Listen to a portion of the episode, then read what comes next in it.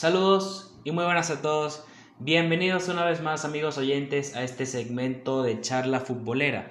Les habla para todos ustedes su amigo, su acompañante en la mañana del día de hoy, Oscar Angulo, presentándoles este capítulo, este espacio más o una tarde más donde vayan a escucharnos en cualquiera de la plataforma, tanto en Anchor como en Spotify, lo que fue de la UEFA Champions League los octavos de final y lo que también van a ser los cuartos de final que se están disputando en estos recientes días y se van a disputar tanto el día de hoy 14 de agosto del presente año 2020 y el 15 de agosto que será el día de mañana.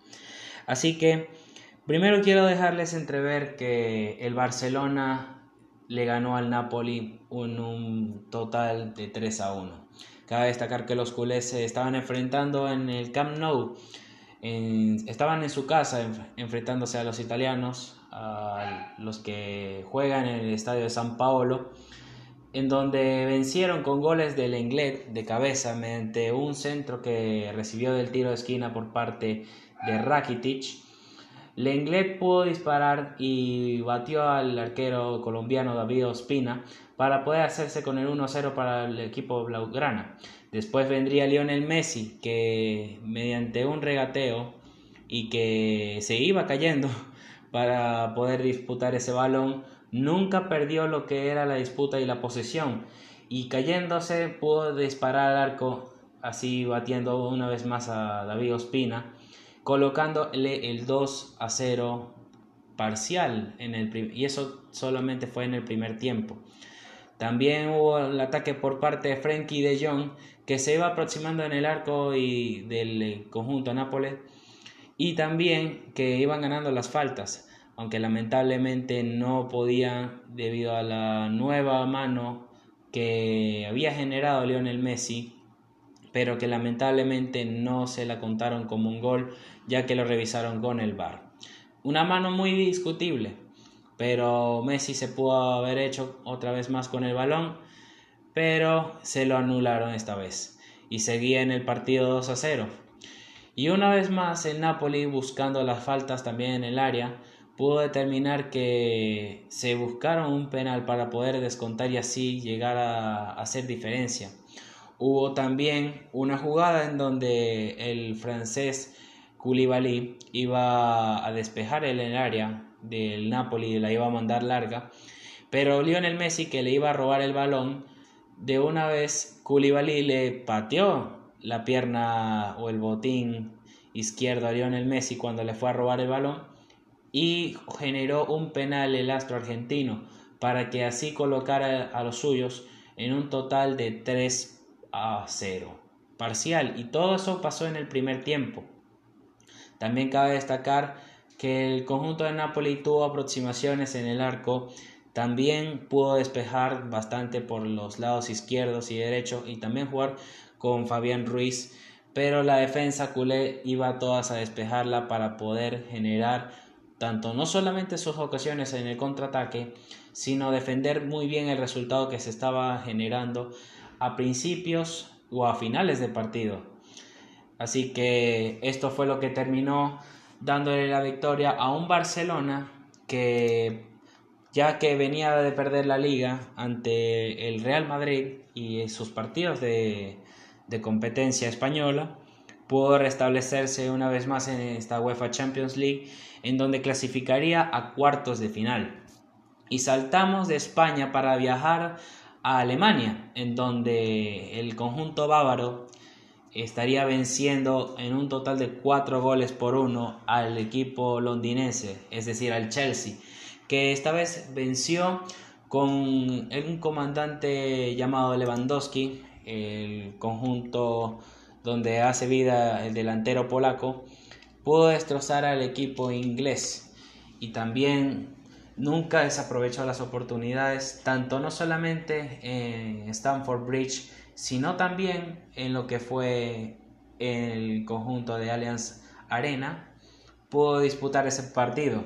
Descontó para el conjunto londinense Tammy Abraham Y para el conjunto bávaro, que terminó con un 4-1 y un 7-1 en el global, los goles que se disputaron en el Allianz Arena fueron de Iván Perisic al 24, Robin Lewandowski al minuto 10 y de penal y al 83 y Corentin Tolisso terminó definiendo para un en el minuto 76.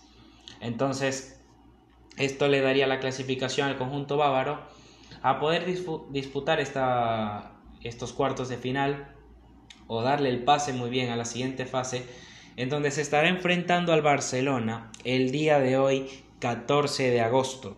Así es, amigos, que a las 3 de la tarde, hora venezolana, se estará disputando este partido en donde el conjunto culé intentará hacer de las suyas y repetir lo mismo que repitió o que hizo su cometido ante el conjunto del Napoli y los bávaros estarán enfrentando a un Barcelona que viene reconstruyendo su fútbol pero que ellos seguirán siendo hoy seguirán imponiendo lo que son un grande de Europa.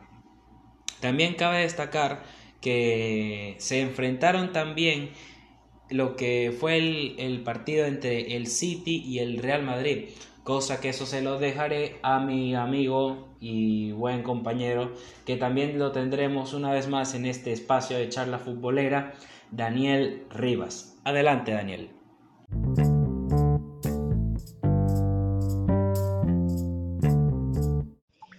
Muy buenas a todos. Eh, gracias Oscar por la invitación. Gracias a todos por escucharnos. De verdad estoy muy agradecido por estar compartiendo con todos ustedes. Hoy estaré hablando con todos ustedes sobre un mini resumen de lo que fue la llave entre Manchester City y Real Madrid. Eh, un compromiso eh, el cual ya todos sabemos fue un 2-1 para los de Pep, lo cual propinó un pase a cuartos de final para Manchester City y estarán dentro de ese grupo de ocho que estarán en Lisboa disputando el título de la Champions League. Fue un compromiso reñido, fue un compromiso básicamente muy igualado que se definió por esos errores de Barán. Al principio del compromiso, eh, el Real Madrid había manejado el balón, es más, eh, tuvo más de un minuto y 30 segundos manejando el balón sin que el City pudiera tocarlo. Eh, los primeros cinco minutos fueron obviamente para el Madrid, de hecho crearon una ocasión de gol, eh, pero no supieron concretarlo. ¿Cuál fue la clave de los primeros 15 minutos para que el Manchester City se fuera arriba? La presión en alto. Fue lo que decidió o lo que marcó el inicio del compromiso. Para refrescarles un poco la memoria, el gol de Sterling, ¿verdad? Que vino de un error de Barán. Todo fue iniciado por una presión en alto que había propuesto el ataque del Manchester City y esto hizo que Barán perdiera el balón o que mejor dicho Gabriel Jesús se lo robara y le hiciera una asistencia a Sterling el cual lo dejó solo delante del arco y eh, el inglés marcó ese tanto el minuto 9 que básicamente creo yo definió eh, el resto del partido.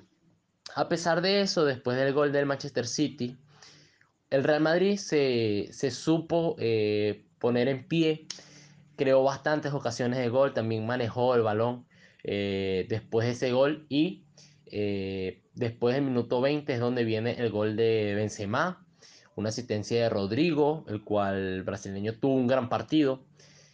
Con ese gol de Benzema, el Real Madrid volvió al compromiso, a tener más oportunidades. Recordemos que con ese gol de Benzema dejaban a tan solo un tanto de irse a prórroga, un tanto del Real Madrid eh, dejaba el partido en prórroga, pero eh, hasta ahí llegó. El Real Madrid supo eh, llevar el partido hasta los 45 minutos controlando el balón, a pesar de que obviamente la posesión se podría decir que fue un 50-50, porque el Manchester City también se supo defender y atacar en sus oportunidades. Entonces, básicamente, eh, la primera parte fue muy igualada. Eh, el Real Madrid, eh, tanto el Real como el Manchester City, si hubiesen aprovechado sus oportunidades, a lo mejor el primer tiempo se hubiera ido con más tantos. Pero fue lo que se dio, un 1 a 1. Y cuando llega la segunda parte, fue totalmente distinto.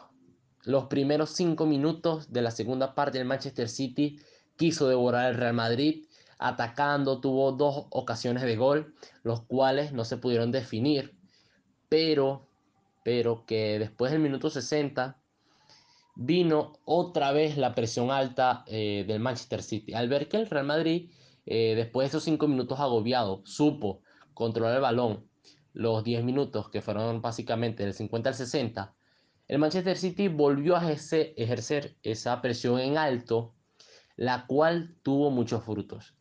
Y de allí vino otro error de Barán, el cual eh, Gabriel Jesús supo aprovechar. Eh, un balón atrás que lanzaba Tony Cross. Barán, eh, al ver que venía a marcarlo Gabriel Jesús, no supo qué hacer, se la quiso devolver a Courtois. Y en esa devolución fue muy corta y Gabriel Jesús agarró el balón y obviamente eh, al, estar básicamente solo con Courtois, teníamos posibilidades de gol y así fue. Gabriel Jesús marcó ese tanto y eh, que básicamente de allí en adelante, eh, básicamente se podría decir que ya estaba sentenciada eh, la llave, a pesar de que el Madrid siguió luchando, siguió atacando. El Real Madrid básicamente tuvo muchas oportunidades de gol después del minuto 60 hasta el 90, básicamente. el Real Madrid tuvo bastantes ocasiones de gol que a pesar de todo, a pesar de atacar mucho, eh, el Manchester City también en contra tuvo varias ocasiones que no supo definir, pero eh, que, de verdad esto hizo que hasta el minuto 90 hubiera tensión, porque vamos a ser sinceros, una ventaja, se podría decir, de dos goles eh, son las más fáciles de remontar, se podría decir. Entonces, de ahí en adelante el Madrid atacó, atacó, pero esa gran defensa que tiene el Manchester City hizo que que de verdad el, Real Madrid no pudiera anotar otro tanto. Es cierto, eso sí, es cierto que a lo mejor si no hubiese tenido esos dos errores en defensa, probablemente estuviéramos hablando, estuviéramos hablando de otro resultado. Al menos para mí pienso eso, porque de verdad el compromiso fue muy igualado. Eh, pero el responsable de este resultado se podría decir que fue Rafael Barán. Yo creo que es la primera vez que vemos eh, un tan mal partido del defensa francés. Ha sido o es un defensa top, pero que al no tener sus compañeros, como el de Sergio Ramos, recordemos que Sergio Ramos no estuvo en el compromiso por sanción, al no estar Sergio Ramos, su compañero básicamente de toda la vida desde que está en el Madrid en defensa, podría ser eh, que se le haya complicado un poco también eh, e, en, esa, en esa defensa del Madrid, porque es cierto, Militao tuvo un gran partido, sí le fue bien, pero eh, no, no es lo mismo tener a Sergio Ramos que, que a Militao. Y yo creo que en base a eso también fue, fue una de las causas las cuales Barán no tuvo una gran noche. Pero a lo mejor sí, si el francés no hubiese tenido eh, esos, esos malos momentos, probablemente el Madrid eh, estuviera ahora mismo eh, inscrito en lo que son los cuartos de final. Pero en conclusión del compromiso fue una gran llave, una llave que estuvo muy reñida, como lo dije al principio. Recordemos que la ida el Manchester City había ganado 2-1, pero un partido que quedó básicamente definido al final. Al final, porque al final de ese compromiso fue que el Manchester City supo remontarlo. Y en la vuelta, que fue el compromiso que, que disfrutamos el día de ayer, fue totalmente, se podría decir, parecido. Porque fue un resultado igualmente 2-1, pero que en realidad eh, yo creo que en el resultado, el resultado se vio reflejado lo que es en el campo. Porque es cierto que hay veces que en un compromiso los partidos eh, como tal pueden eh, haber muy pocos goles, pero muchas ocasiones. Y yo creo que eso fue lo que sucedió en el compromiso de ayer. Hubieron muchas ocasiones para ambos clubes, pero goles pocos, se podría decir. Recordemos que el Manchester City eh, se estaría enfrentando eh, a lo que es el Lyon en la siguiente fase de cuartos del final. Eh, así que de verdad va a ser una gran llave, creo yo. Y bueno, esperemos que llegue esa fecha, esos compromisos en Lisboa. Y bueno, nada, nuevamente agradezco a Oscar por la invitación y sigan escuchando este gran podcast. Nos vemos en una próxima.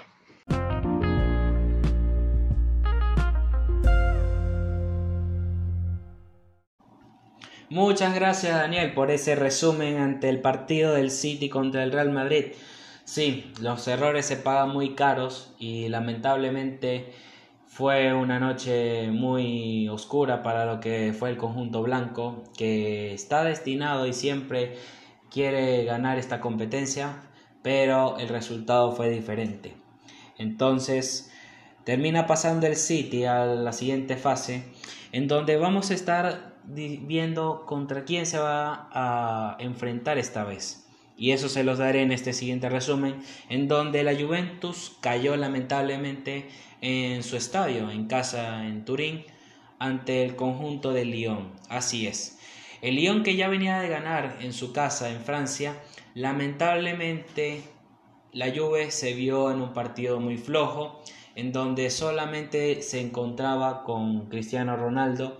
Había ocasiones por parte también de Bernardeschi, pero que lamentablemente los centrales del conjunto francés le bloquearon al italiano.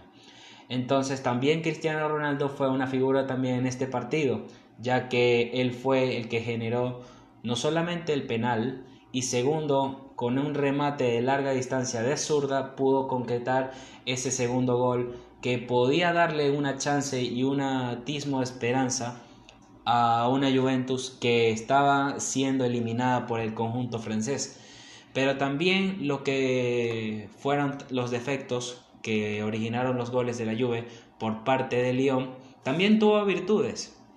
Tuvo virtudes en la saga defensiva, en donde el Lyon se vio a un equipo bastante fuerte, bastante sólido, y que en ese partido, a pesar de todas las circunstancias que tenían y se veía que tenía las de perder, se vieron ante una defensa como Marcelo, también Fernando Marsal y Bruno Guimaraes también concretando en el ataque y Ovar se vieron muy ofensivos y también reforzaron tanto de Pai y Ekambi la parte de la saga central y despejando cualquier balón que cualquiera de los que jugaban como Rabiot o Bernardeschi por parte de la Juventus seguían despejando y también asegurando esa victoria y ese pase para los cuartos de final.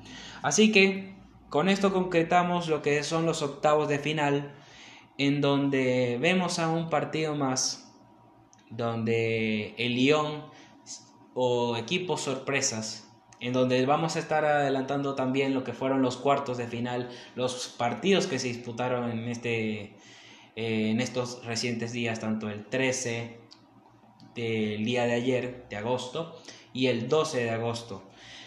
El City se estará enfrentando al equipo del Olympique de Lyon. Así es, el conjunto de Guardiola se estará enfrentando al conjunto francés en donde a un partido único, en donde todos los partidos se están disputando en Portugal. Así es, amigos. En Portugal esa es la sede principal porque ya debido a cuestiones de logística y de seguridad y sanidad a Portugal ha ofrecido sus tres estadios de la capital, tanto en Porto como en Sporting de Lisboa, el estadio José Alvarade y el estadio de Luz, en donde hace vida el equipo del Benfica. Esos tres estadios, esos dos, principalmente en la capital de Lisboa, se estarán disputando esos partidos de cuartos de final y las futuras semifinales que se vayan a estar concretando en los días venideros del mes de agosto. Saltamos de una vez de octavos para los cuartos de final, en donde vimos un reciente partido entre el PSG y el Atalanta.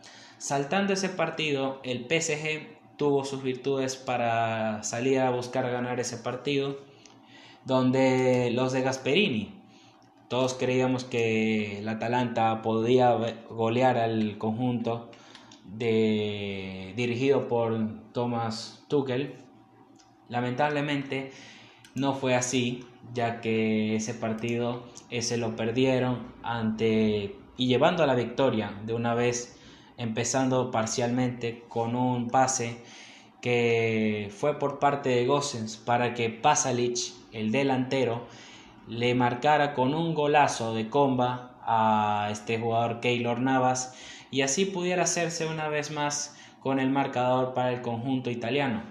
Claro, ante el, conjunto de pases y ataques sucesivos por parte de Ander Herrera, comandado por un Neymar, el astro brasileño, que viene jugando muy bien y que viene reconstruyendo, era el que movía y el que sacaba todo el equipo adelante, también con un Icardi que lamentablemente no se vio en la cancha y que Sarabia que le podían llegar, pero Toloy y Caldara y Jim City se encargaban de despejar esos balones que les podía hacer llegar de, por parte del astro brasileño.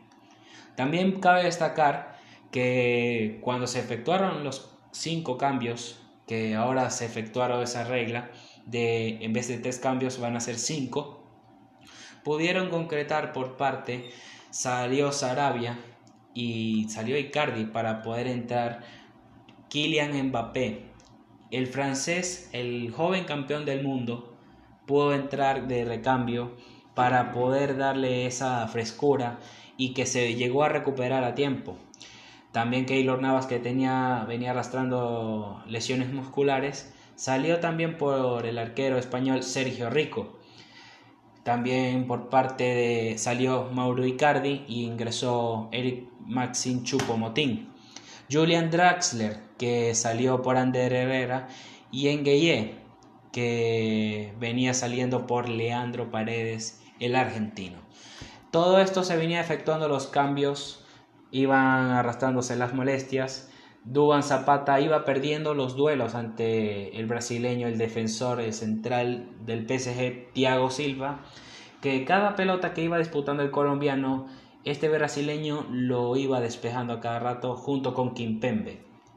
Cabe destacar que también hubo la lluvia de tarjetas amarillas, cosas que Neymar se encargaba mucho de despejar ese balón y también de generar ciertas faltas.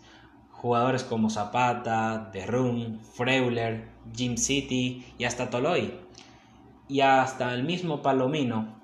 No solamente las faltas las ocasionaba Neymar, sino también Kylian Mbappé debido a su velocidad y su confusión que los defensores del Atalanta tenían que frenarlos para así evitar alguna ocasión a gol.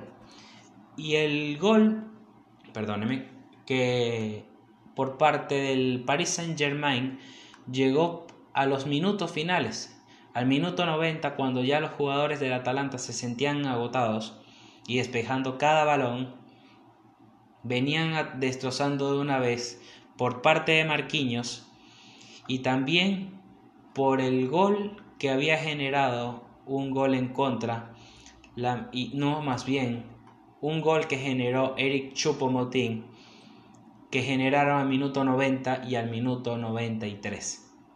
Marquinhos que hizo el gol del empate al minuto 90 y Chupomotín al minuto 93, más tras un pase de Mbappé, pudo determinar lo que fue el 2 a 1 agónico, en donde un Atalanta ya no le quedaban energías pero también que quería seguir intentando y lamentablemente fue eliminado por el conjunto parisino. Este conjunto de París que clasificó siendo el primer equipo en llegar a, la semifinal de esta edición de UEFA Champions League y saltando de, de este conjunto de esta semifinal, esta llave, pasamos a la siguiente que fue entre el Leipzig y el Atlético.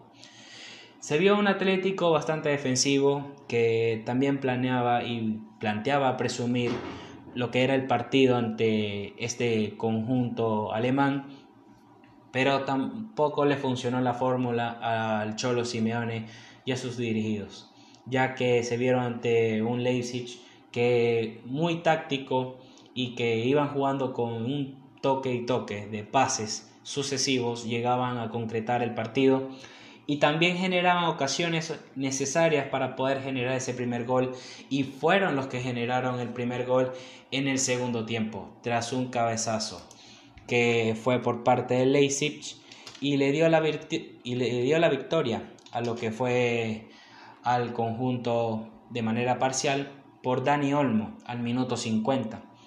También Joao Félix, que había ingresado al campo para darle esa frescura al conjunto de Madrid, iba generando ocasiones. También sus individualidades no solamente era necesario lo colectivo, también necesitaba lo que eran sus características individuales para poder generar otra ocasión de gol o cambiarle una cara al partido.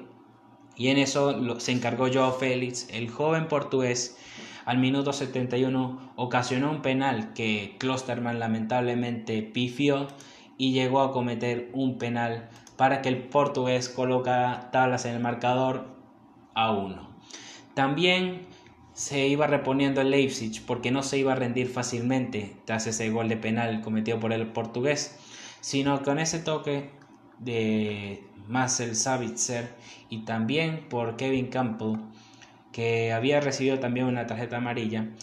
Tras el ingreso de Tyler Adams, llegó este jugador estadounidense para poder marcar tras un desvío por parte del jugador de la casaca número 12 del Atlético Madrid, Renan Lodi, pudo ingresar y, y generó un disparo al arco en donde generó el segundo gol y llegaría a cometer que el conjunto Madrid, madridista pudiera colocar lo que es la contra y toda la carne al asador de manera coloquial, todos los jugadores al ataque para así generar un empate y llevar más esto a la largue.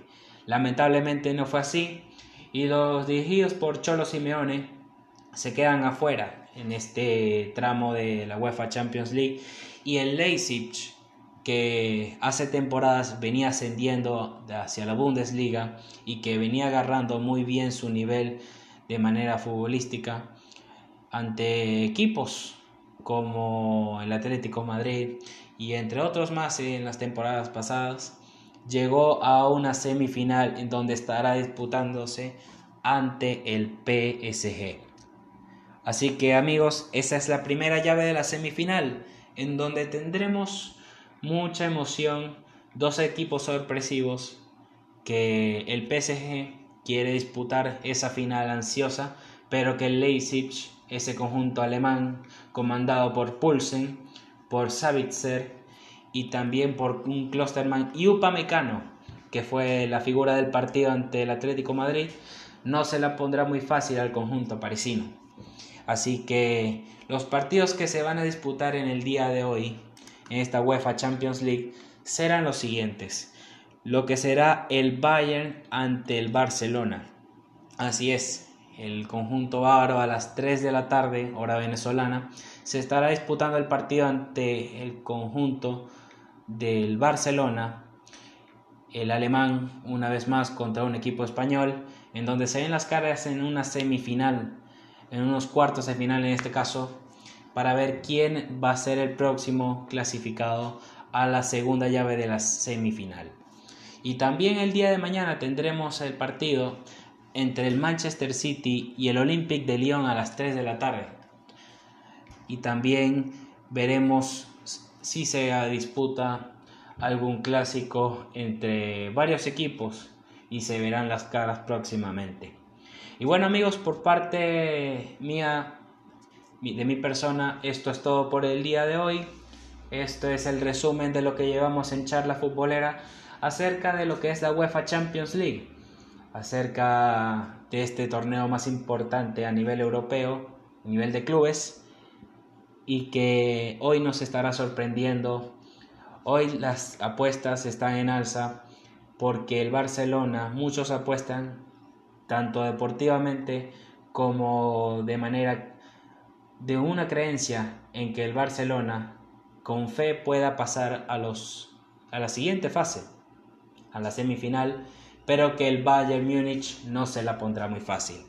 Así que esto fue todo por el día de hoy y veremos en otra siguiente llave lo que serán los próximos partidos entre la semifinal y los siguientes resúmenes. Así que les dejo por acá eh, mis redes sociales, charla piso futbolera en Instagram. Síganme también en mi cuenta personal o angulo 22 en Instagram también. Y a Daniel Rivas, que nos acompañó una vez más en este segmento, eh, una vez más en esta charla futbolera y nos acompaña una vez más en este espacio dedicado al deporte más hermoso del fútbol. Así que saludos y que viva el fútbol, señores. Buenas tardes.